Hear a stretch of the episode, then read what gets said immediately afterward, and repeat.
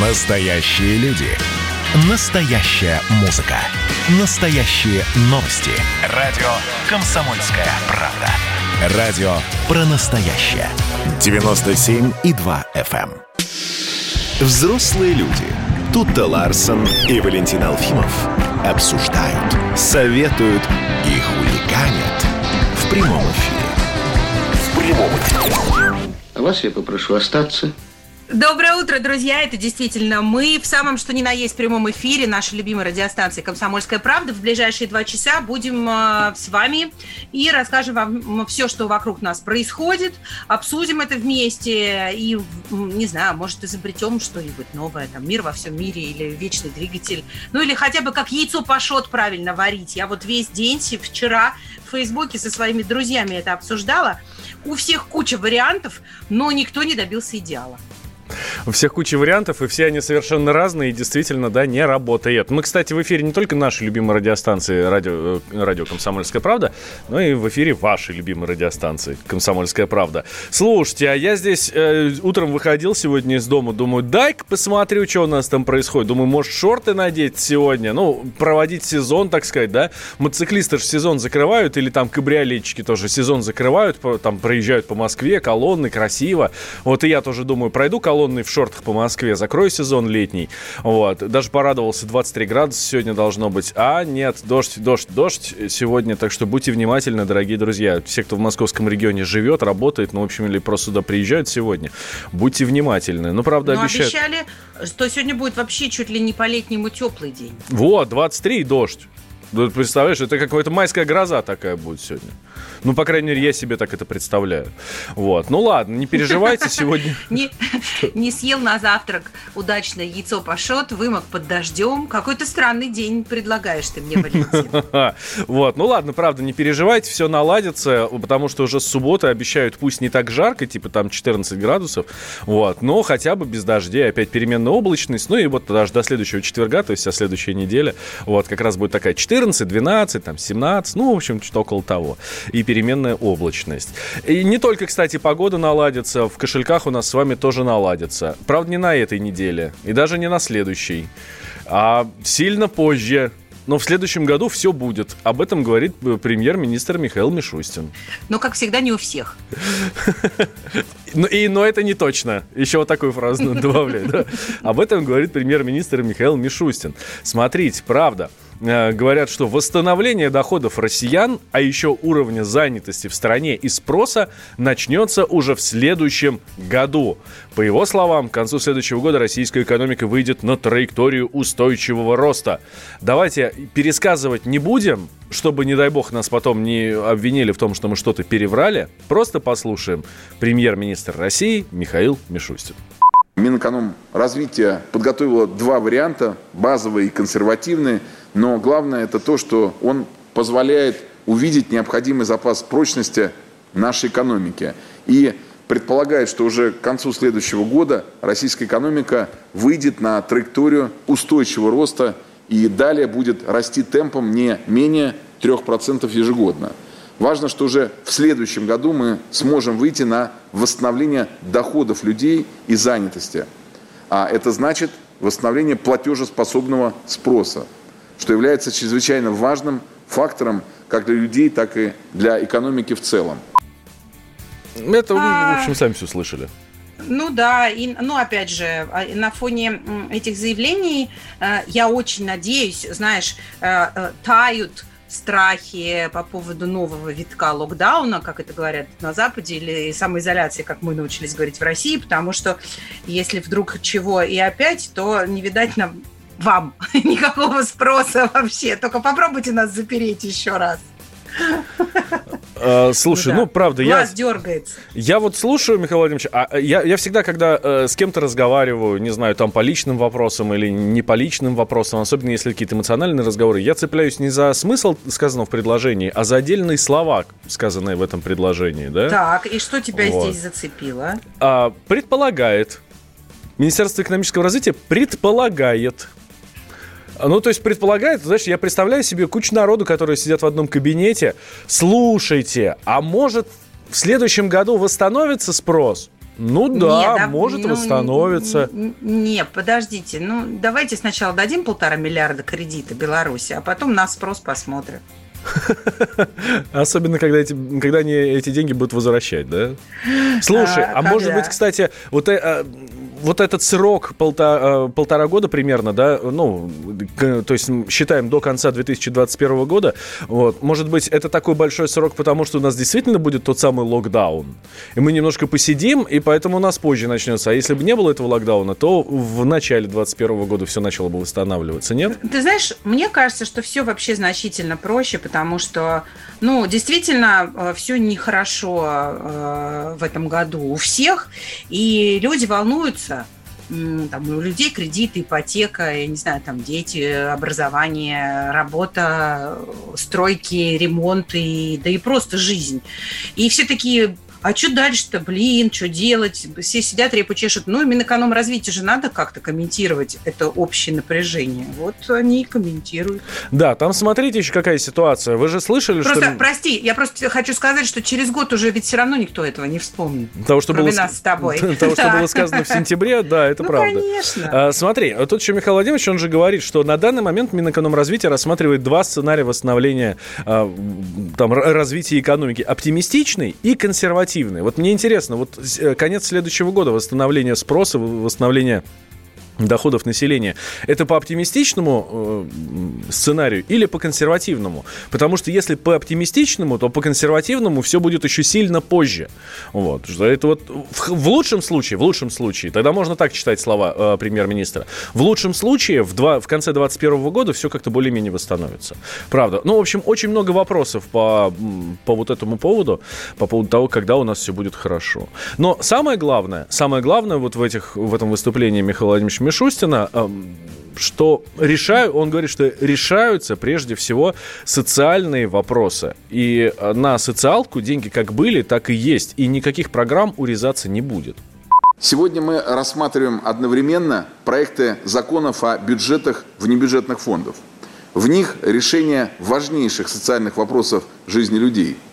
Предусмотрены средства на выплату и индексацию материнского капитала – решение вопросов обеспечения техническими средствами людей с ограниченными возможностями здоровья, сохраним льготу по уплате обязательных страховых взносов для индивидуальных предпринимателей и компаний, где трудятся инвалиды, по-прежнему будет оказываться бесплатная медицинская помощь.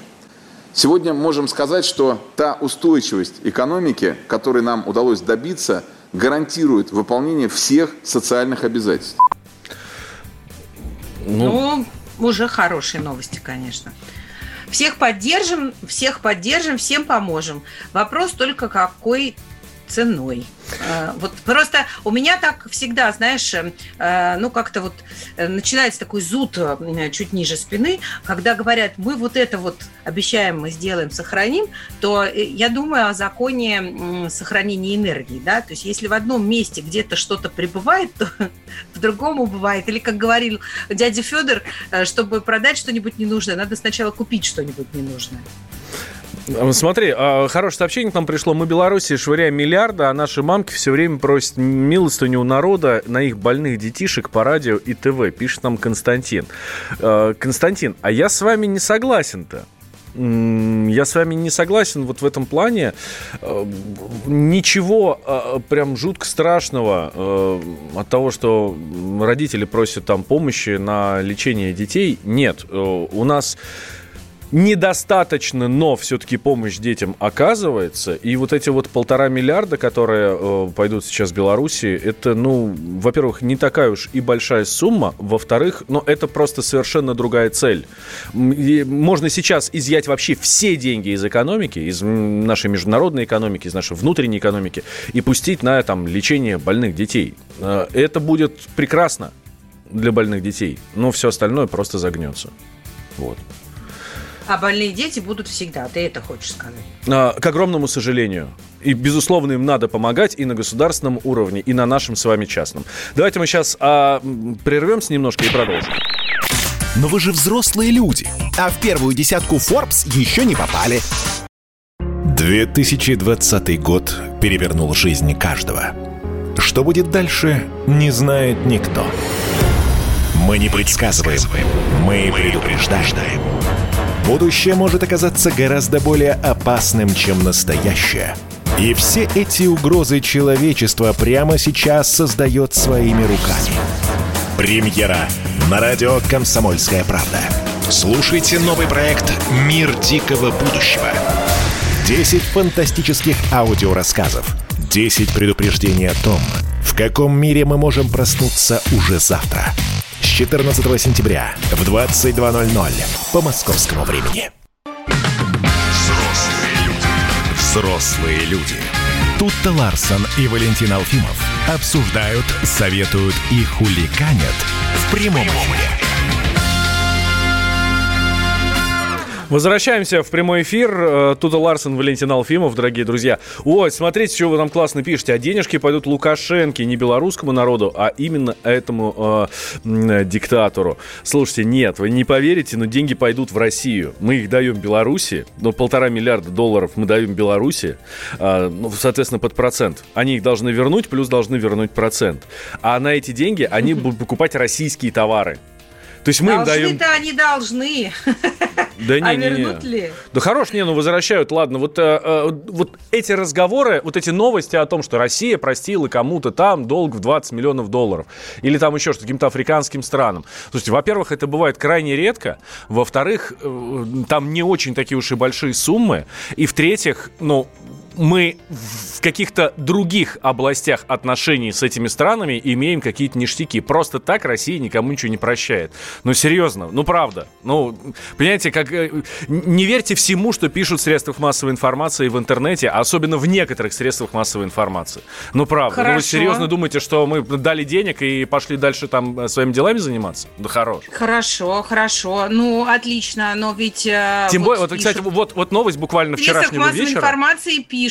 Давай. Пишут о том, что э, собираются... А ты какую новость хотел рассказать? Я хотел, я рас... хотела рассказать, что повысят акцизы на табачные А я хотел рассказать, вот раз мы заговорили про Белоруссию, новость вчерашняя. Э, накануне же министр обороны Сергей Шойгу э, с визитом прибыл в Минск.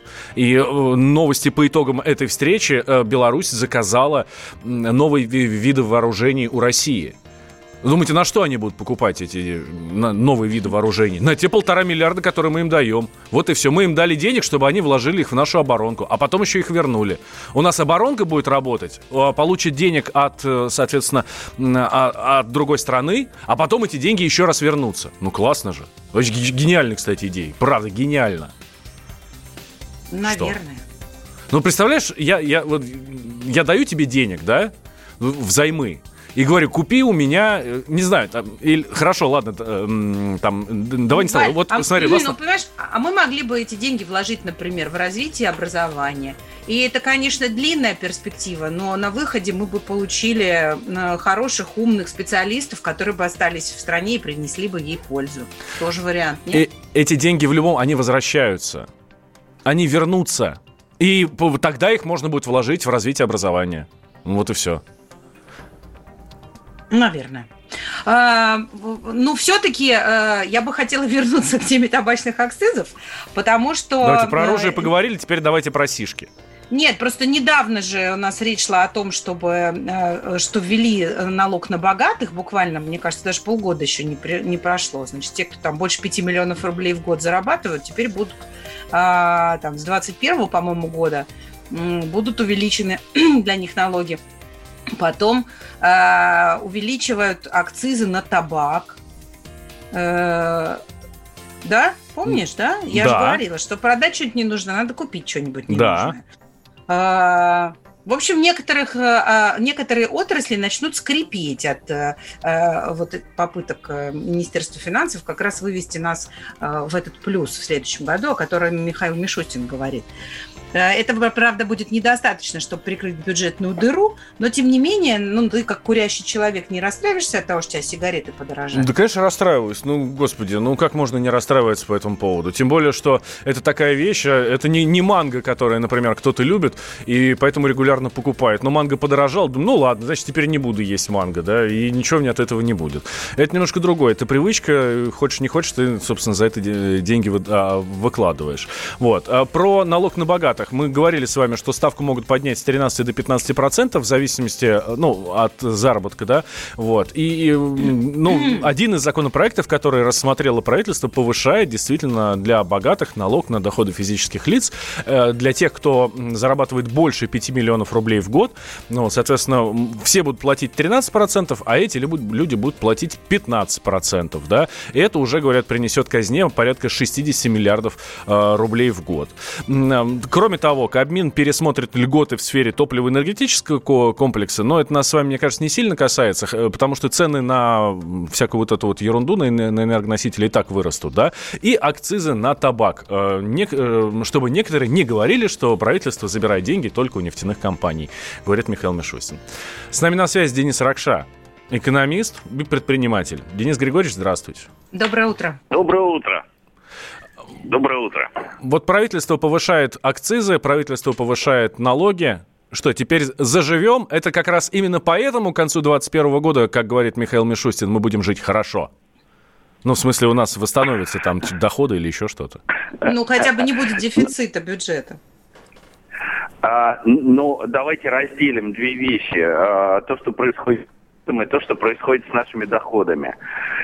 А, значит, а, и то, и другое, собственно говоря, Мишустин говорит по, а, озвучивает, точнее говоря, по а, итогам там, согласования прогнозами развития. Значит, что касается бюджета, он останется дефицитным еще в течение нескольких. Просто дефицит его будет уменьшаться.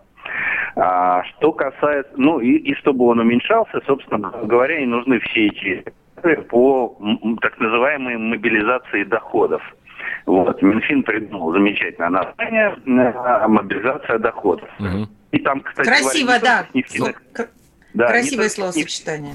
Но и Э, с э, металлургических, э, в общем, с тех, которые, по-моему, цветная металлургия это там попала, с тех, которые добывают рудное сырье. И на них, кстати говоря, вот на, если мне память не изменяет, налог на добычу рудного сырья увеличивается сразу в три с половиной раза. Так. А, а, то есть теперь, что касается доходов. Тут э, возникает замечательная совершенно история. Оказывается, наши доходы упали очень мало. Очень мало? А, да, да. Ну, как бы, на самом деле нужно, конечно, дождаться окончания года, чтобы понять, что они упали по году. Но на сегодняшний момент, если мне память не изменяет, по Денис Григорьевич, э, примерно на, на полтора процента. Это кто упал на полтора процента? Алло. Да, Денис Григорьевич, кто упал на полтора процента? Наши, да. Наши доходы. Так. А почему? И как? Э, Все падает так, давайте мы попробуем перезвонить. Денис Григорьевич, у нас связь очень плохая. Давайте мы попробуем с вами перезвонить, э, вам перезвонить, да, и чтобы нам все-таки с вами нормально пообщаться в этом плане. Я все равно не поняла, как это работает. В бюджете дефицит, а доходы у нас вроде как не упали. Упали, конечно, у всех упали. Но, видишь, по, по, по, по словам эксперта, а, доходы упали, но упали не критично. Они вот в среднем, в среднем по стране упали на полтора процента. Понятно, что здесь речь идет не столько о доходах э, населения, э, сколько о доходах предприятий и всего остального, да. И здесь вот эксперты, кстати, подсчитали, э, как долго различные отрасли экономики будут выходить из кризиса. И угу. э, что говорят? Говорят, что на полное восстановление после коронавирусного кризиса российской экономики, экономики потребуется примерно три года. Но по мне так это не, так уж, не такой уж и большой срок да, в масштабах государства. Три года – это на полное восстановление. Соответственно, сейчас там с каждым годом должно быть все лучше и лучше. И вот, как говорит Михаил Мишустин, да, к, к концу следующего года должны восстановиться и доходы населения, и все остальное. Да, но есть отдельные отрасли, отрасли, которые не просто восстановятся, а быстрее всех выйдут из кризиса а, и, возможно, даже будут процветать а, каким-то образом, mm-hmm. использовав этот кризис как а, ну, стартовую площадку или какой-то ресурс, да, какой-то толчок. Вот, например, эм, очень забавный есть один материал от, от экспертов рейтингового агентства «Национальные кредитные рейтинги». И они делят э, значит, э, на пять категорий э, все различные, все, все, всевозможные отрасли российской экономики. Тут, а давай мы, спро... на... да, да, давай мы прогноз нашего эксперта спросим, кто быстрее а, всех да, восстановится. Да, да, да, да, да. Денис Григорьевич, а как, какая отрасль экономики быстрее всех восстановится? Ну, Но э, если, если говорить об этом прогнозе, вот, угу. про который вы начали рассказывать, э, то там э, сельское хозяйство, если мне память не изменяет, э, э, фарм, фармацевтика и, и производство резиновых и пластмассовых изделий. Угу. Тут дело в том, что э, это исследование э, проводилось по э, разбивке вот тех отраслей, которые считает Росстат. Поэтому, э, ну, вчера уже много было комментариев на эту тему, там не совсем корректно получилось. То есть нужно разбивать их мельче.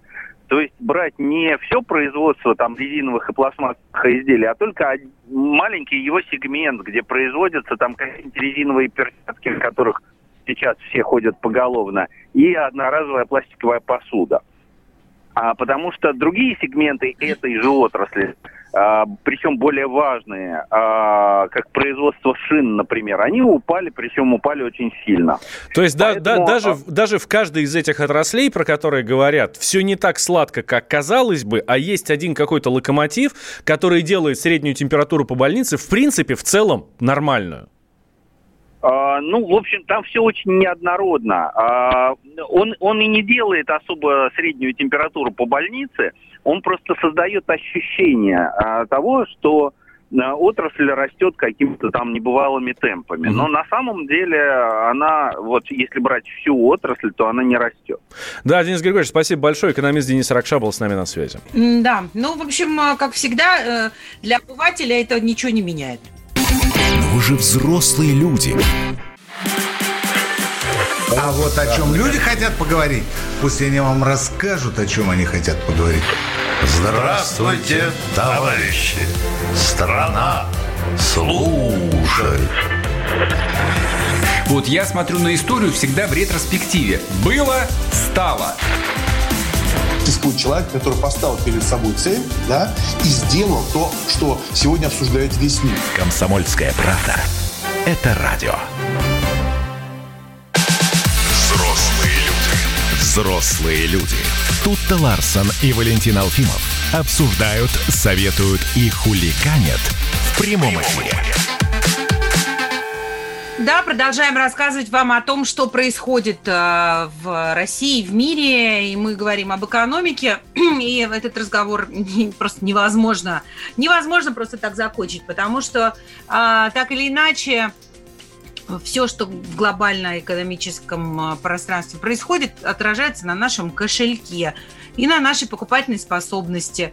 Например, вот а, что с фэшном случилось? Все нераспроданные а, коллекции, которые прям 50% не, не, не раскупили мы в этом году осенние, весеннего ассортимента. Куда они денутся? Непонятно, куда, куда они денутся. Куда?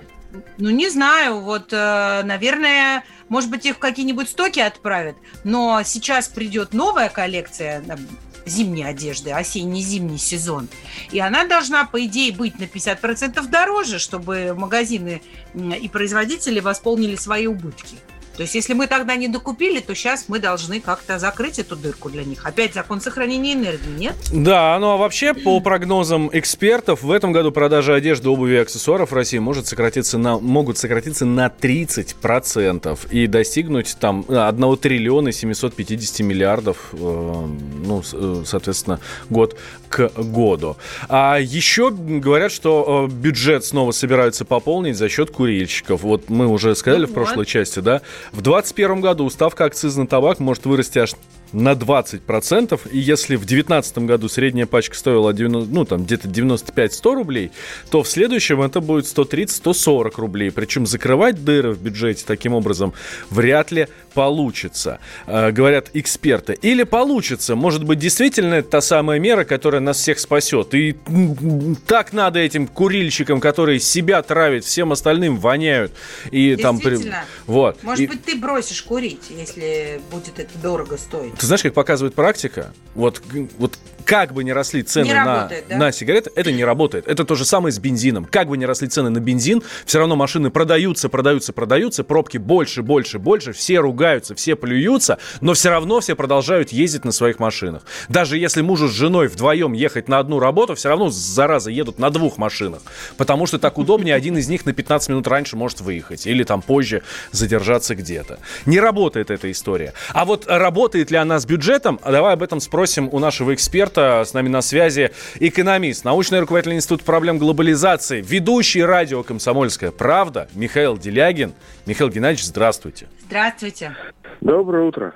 Спасут нас акцизы на сигареты? Э, точнее так, спасут ли нас деньги курильщиков? Знаете, деньги курильщиков не спасут. Угу. Более того, с курением, как вы правильно сказали, будет примерно как в анекдоте когда э, пьяница отец приходит и говорит, слушай, ну, нас мне тут расценки срезали, так что теперь зарплата будет меньше.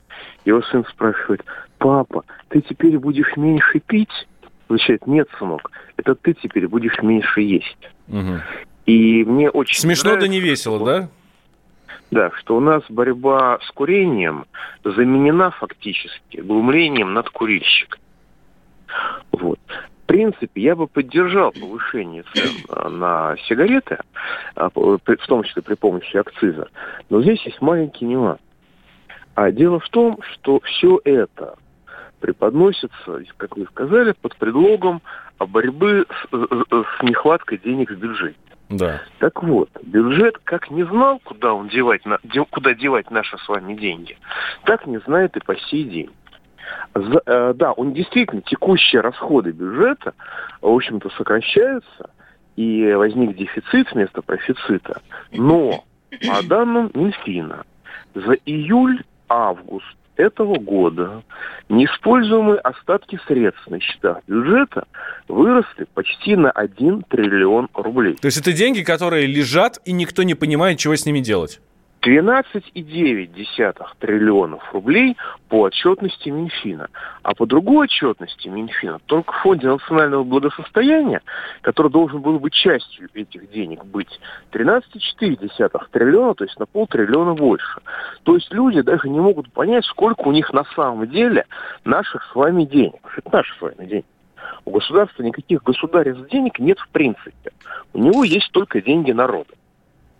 Вот оно их даже посчитать толком, толком не может, если судить по его же самой отчетности. Да, у нас действительно не хватает текущих доходов для пополнения текущих расходов. Но накопленные резервы таковы, что говорить об увеличении налога с моей, как экономиста, точки зрения, преступно. Россия единственная страна мира, которая в условиях кризиса систематически повышает налоги убивая свою экономику и выталкивая ее в тень. Я считаю, что да, нужно повышать цены на табак, но в мирное время, извините. А не в то время, когда люди не знают, как они будут жить не то что завтра, а сегодня к вечеру. Нужно повышать цены а, на добычу не нефтегазовых а, полезных ископаемых. Да, повышать налог нужно. Я выступал за это, так сказать, почти 20 лет, но не, а, не в условиях кризиса, не в условиях, когда все рушится. Понимаете? А в, в, относительно вот этого налога на богатых э, у вас такое же мнение? А, вот налог на богатых, это, на самом деле, это налог не, не на богатых. Это налог на обеспеченных. Угу. Да? А, повышение с 13% до 15% ну, если кто-нибудь заметит из людей, которые зарабатывают больше 5 миллионов рублей э, в год, вы мне, пожалуйста, этого покажите. Я против этого ничего не имею. А пугающее налогообложение а депозитов, которых все, так сказать, пугают, А это касается э, процентных ставок, которые выше э, ставки финансирования Банка России. То покажите мне нормальный банк, в котором, эти, в котором его ставки по депозитам ощутимо выше ставки э, депозита, ставки Банка России. Вот. Поэтому это э, способ отвлечь людей от того, что государство категорически не хочет, не хочет вводить прогрессивную шкалу подоходного налога. То есть освободить от налогообложения бедных и нищих и повысить налогообложение имущих. А это так, получается, это, получается, это примерно то же самое, только такая кость. То есть это не мера, которую принимают, а такая маленькая косточка, чтобы немножко успокоились, да? Знаете, это очень маленькая косточка. Угу. Ну, мы же стараемся, отвяжитесь от нас все. Как-то мы пахали, да, это вот из этой серии. Угу. А ну, то, что а, простите, не а, а, это нам с народом да. не повезло. Жесть какая. А что касается вот этого вот обещанного нам бесконечного дефицита бюджета, который в ближайшие несколько лет с нами будет э, происходить, это все тоже какая-то фигура речи? Нет, дефицит бюджета будет иметь место. Только я напомню, что развитые страны живут с дефицитом бюджета десятилетиями, ничего с ними не происходит. Причем Соединенные Штаты Америки свой бюджет финансируют за счет, выражаясь по-нашему, э, эмиссии денег. У них основной покупатель государственного долга – это не Китай с Японией, а Федеральная резервная система уже очень долгое время. Угу. И как-то они на плаву держат. То есть нельзя, конечно, держаться на, на таким образом бесконечно, но дефицит бюджета – это кон, не конец света. Да, Михаил... Государству занимать значительно проще, чем семьи. Да, Михаил Геннадьевич, спасибо большое. Михаил Делягин, экономист и ведущий радио «Комсомольская правда» был с нами. Слушайте Делягина каждый понедельник в 17 часов. Вы уже взрослые люди. Пора уже составить бизнес-план. Каждую субботу в 9 утра и каждое воскресенье в 8 вечера Михаил Антонов подводит музыкальные итоги недели. Вы голосуете за любимые песни, а мы ставим их в эфир. Хиты, раритеты, каверы, музыкальные новинки, интервью со звездами и песни от ведущего. Поднимались Иваны, ни свет, ни заря. Настоящий хит-парад на радио «Комсомольская правда». По субботам в 9 утра и в воскресенье в 8 вечера. Включайтесь. Взрослые люди. Взрослые люди. Тут-то Ларсон и Валентин Алфимов обсуждают, советуют и хуликанят в прямом эфире. Ну что, добьем уже экономику? Да, что первый ну, час. Ну, что ты такое говоришь-то, слушатели нас Нет, да, в смысле, добьем тему. Друзья, если добьем экономику добьют, то это не мы с Валей. Нет-нет, мы сами пострадавшие. Мы сами не местные. Подайте, кто может, на дорогу домой. Ну, на самом деле, вообще странная да, новость э, на фоне того, что э, мы ищем любые вообще варианты как-то высосать еще больше денег из э, экономического процесса, а тут внезапно вот новости какие появились. Да, смотрите, о чем пишут нам эксперты. Вы, кстати, давайте ответьте нам коротко на вопрос, удаленка или офис? Удаленка или офис, давайте, ваше мнение, плюс 7 967 200 ровно 9702. Что вам больше нравится, что бы вы предпочли? Вот вам дают выбор, давайте либо это, либо это, все, ну, как, как хотите. Вы бы что предпочли, дома сидеть и работать или все-таки на удаленочке? О, и, или все-таки нет, ездить в отпуск, чтобы коллективчик, и чтобы не через интернет там все, всякая эта ерунда чтобы личные данные никуда не утекали. Не просто так я об этом говорю, потому что нам эксперты сказали, что удаленный режим работы может нести повышенный риск для корпоративной кибербезопасности работодателей. Потому что выяснилось, что сотрудники часто используют для работы с корпоративными системными, э, ну, там, системами данными свои личные устройства, которые защищены намного хуже, чем э, компьютеры на работе. Вот нам слушатели уже пишут офис. Ну, а, а, а кто нам пишет? Нам пишет работник телевидения. Ну, понятно, вам, конечно, там, на телеке-то ну, лучше. Ну, у меня, например, есть приятель, у него а, нервная жена и маленький ребенок. И он просто мечтал попасть в офис любой ценой, знаешь, потому что даже несмотря на то, что дома было комфортно, а у другого приятеля за счет этой всей истории с удаленкой им пришлось с женой себе, значит, э, прям правило выписать не больше бутылки на двоих в день. Чего, Потому чего? Что, Какое ну, правило? Они начали пить, они пили вино каждый день, сидя дома на удаленке, понимаешь, у них видный шкафчик в слишком соблазнительной близости. И вот они не больше бутылки на двоих в день себе установили правила. Вот так. Господи, какой ужас. У удаленки есть свои нюансы. Ну почему ужас? Ну ты или я, например, все время к холодильнику ходила на этой удаленке. Ты сидишь там, что ты делаешь, пошел перекусил. Вот же он, холодильник рядом, лучший друг. Не знаю, я, например, на удаленке вообще есть не хотел. Ну, ты сидишь и сидишь, и энергия не тратится у тебя никуда. Ничего.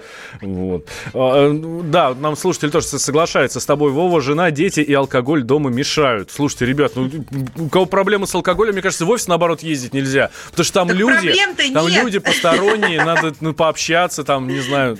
Слушай, а еще, а еще Господи, я никогда не думал, что когда... Я, я никогда в жизни жизни не думал, что когда мы будем обсуждать удаленку, главной проблемой будет там не еда или еще что-то, а алкашка.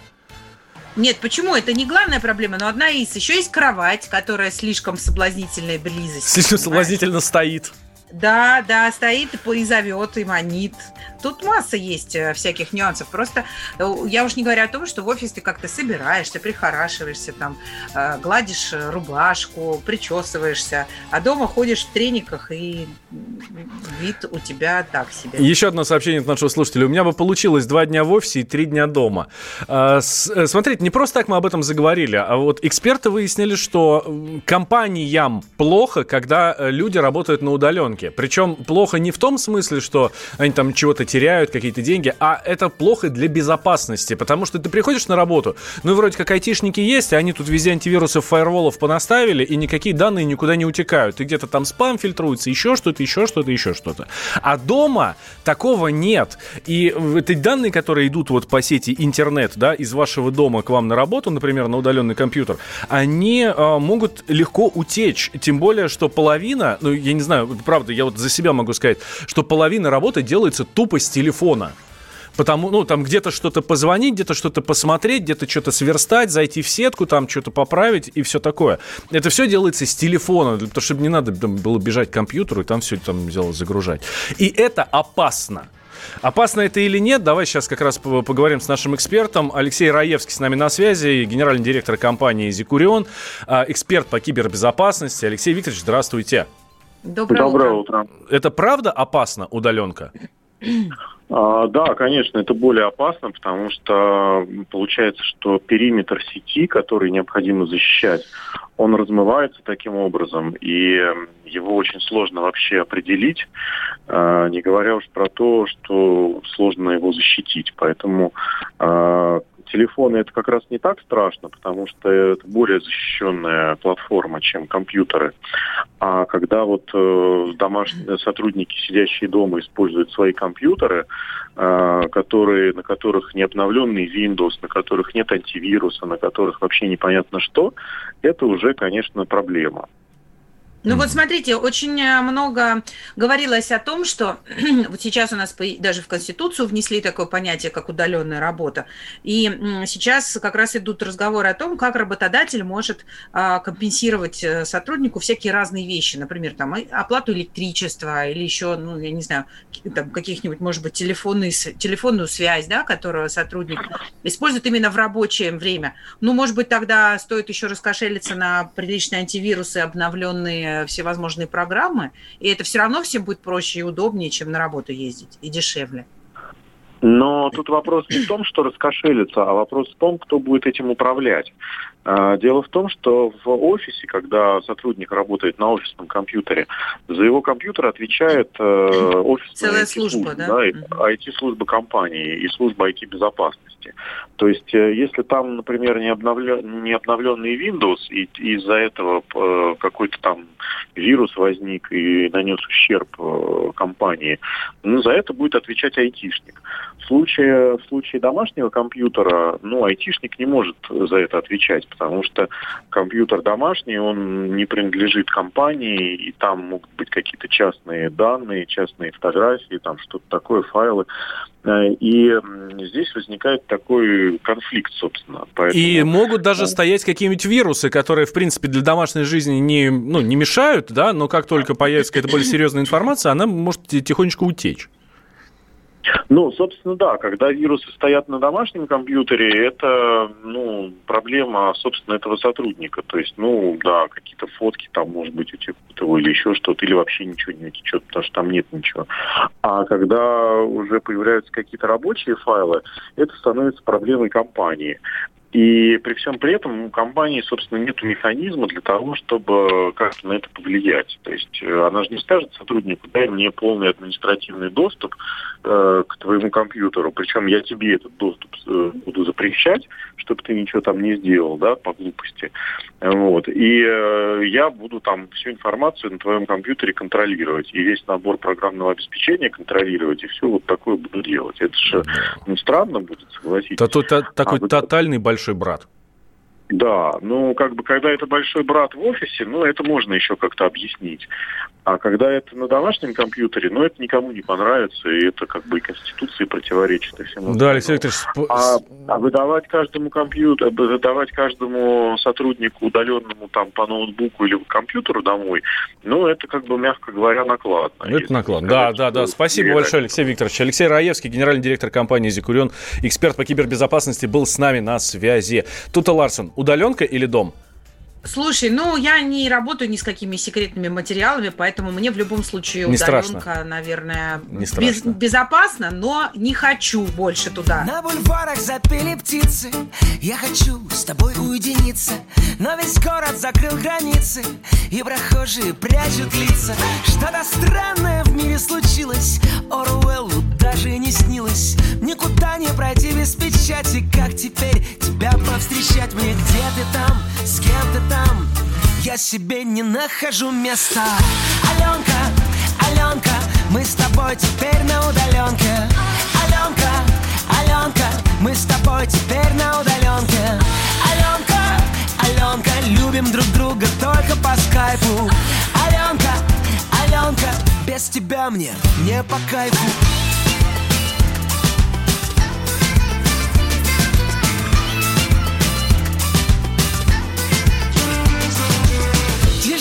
без моей подруги. У меня опускаются руки. По домам сидим будто цапли Переписываясь в WhatsApp. Где ты там, с кем ты там? Я себе не нахожу места. Аленка, Аленка Мы с тобой теперь на удаленке. Аленка, Аленка Мы с тобой теперь на удаленке. Аленка, Аленка Любим друг друга только по скайпу без тебя мне не по кайфу